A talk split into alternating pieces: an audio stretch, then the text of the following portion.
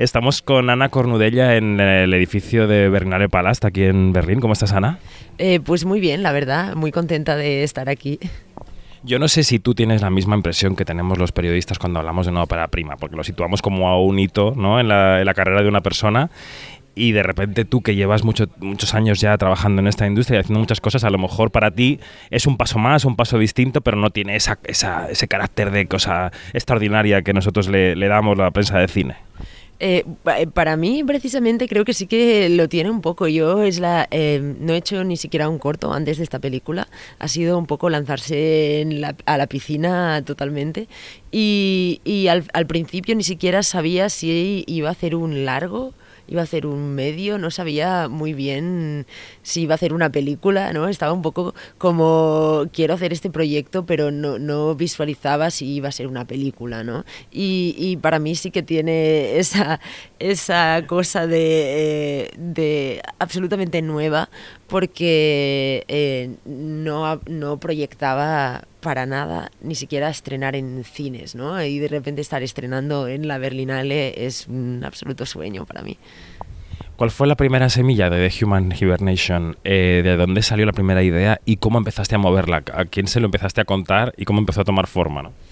Pues la verdad que la, la idea nace de... Um, leí un artículo sobre un, un puerco spin que eh, es australiano que tras unos incendios que hubo en Australia empezó a hibernar para sobrevivir un poco, ¿no? Como, como que la comunidad científica estaba un poco, ¿cómo puede ser que este animal haya sobrevivido? Y es que re, ralentizó su metabolismo y hibernó.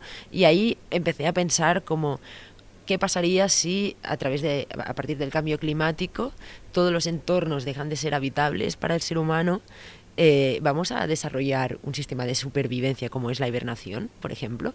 Eh, y esa idea se me quedó ahí en la cabeza y estuve y empecé como a investigar.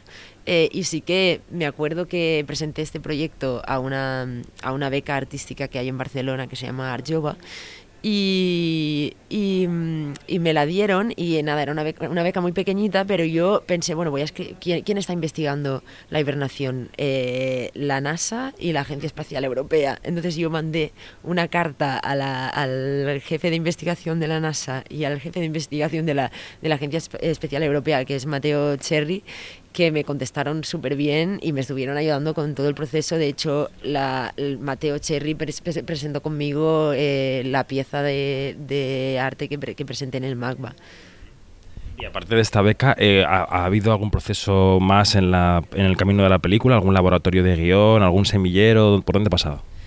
Pues eh, la verdad que sí que hubo, eh, eh, estuvimos en el Atlántida y en, el, y en, y en Avicine, que me ayudó mucho un poco como bueno, a, entender un poco, a situarme un poco, ¿no? Porque yo era la primera vez que hacía una peli y no, no sabía cómo funcionaba todo y me ayudaron también a, pues eh, esto, a aprender a pichear la película, a,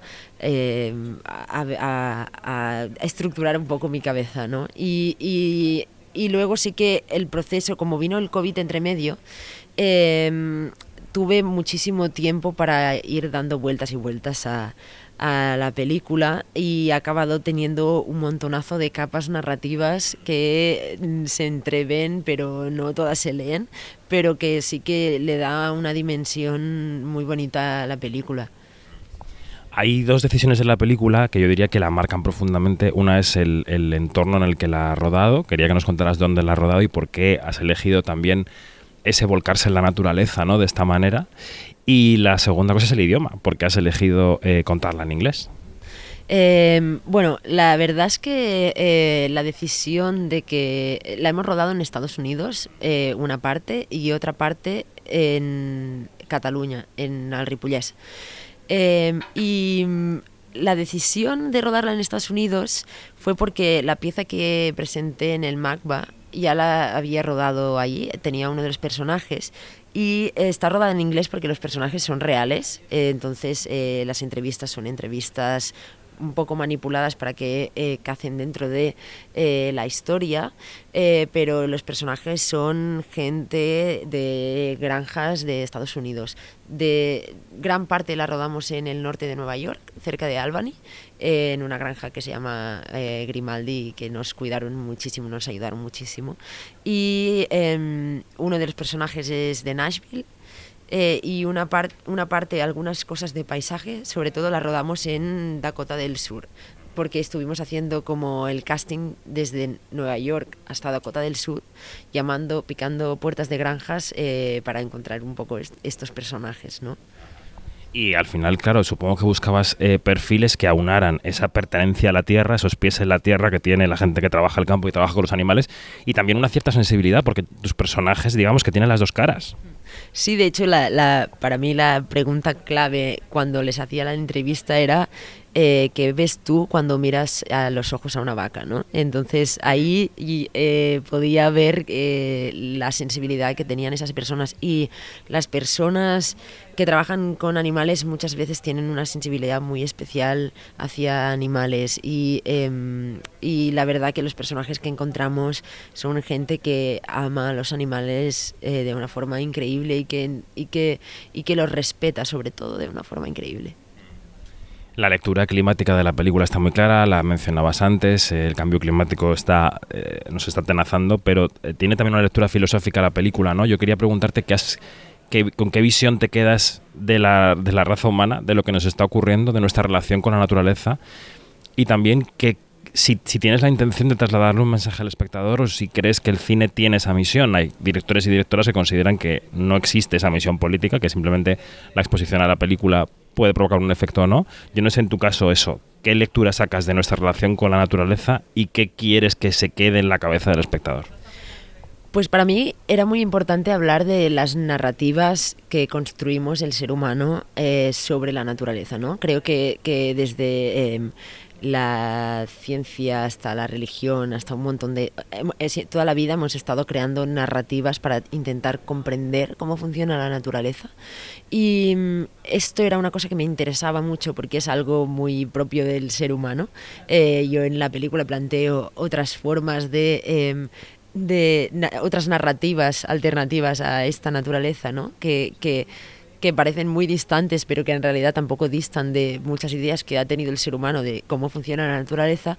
Y em, estas narrativas siento que cuanto, cuanto más relatos creamos, más nos alejamos de la, verdadera esencia de la naturaleza, ¿no? Al final somos parte de ella e intentar analizar algo desde dentro es absolutamente imposible, ¿no? Como tener una visión externa de qué es cuando somos parte de ello, eh, me parece absolutamente imposible, ¿no? Entonces sí que el personaje principal rompe un poco estas barreras y estas narrativas y al romper estas barreras em, de alguna, de alguna forma sí que se, acerca más a su esencia real y a, esta naturaleza. ¿no?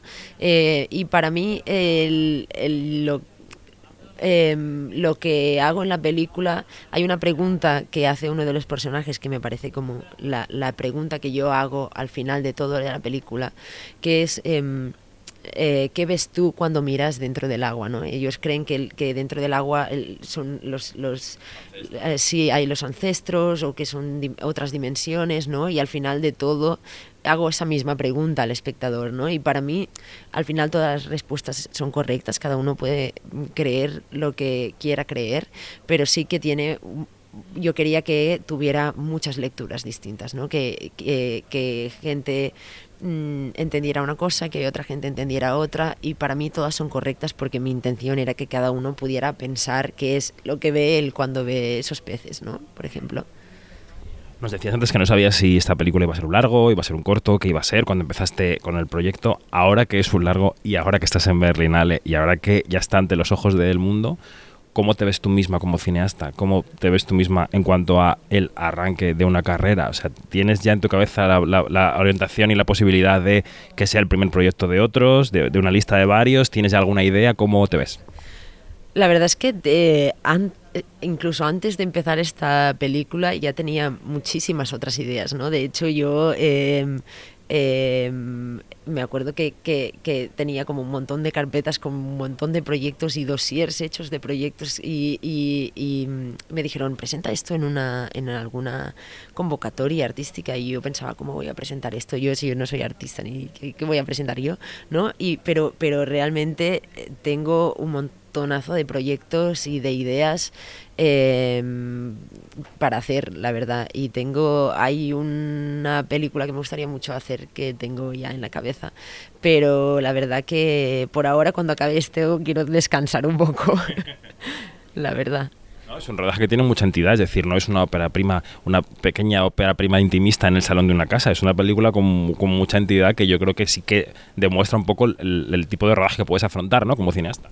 Sí, no, yo eh, ha sido reto absoluto y eh, la verdad que no podría haberlo hecho sin eh, estar con mi equipo, que éramos seis y eran mis amigos. Entonces yo no me habría atrevido a hacer una película así sin ir de la mano con mis amigos, la verdad. Eh, creo que ha sido, ha sido un apoyo infinito y que al final, bueno, yo tenía tanta confianza en el talento que tienen ellos, que es enorme, eh, que me sentía muy arropada, ¿no? Porque al final cuando empiezas a, a, rodar tienes una eh, sensación de un síndrome del impostor absoluto, ¿no?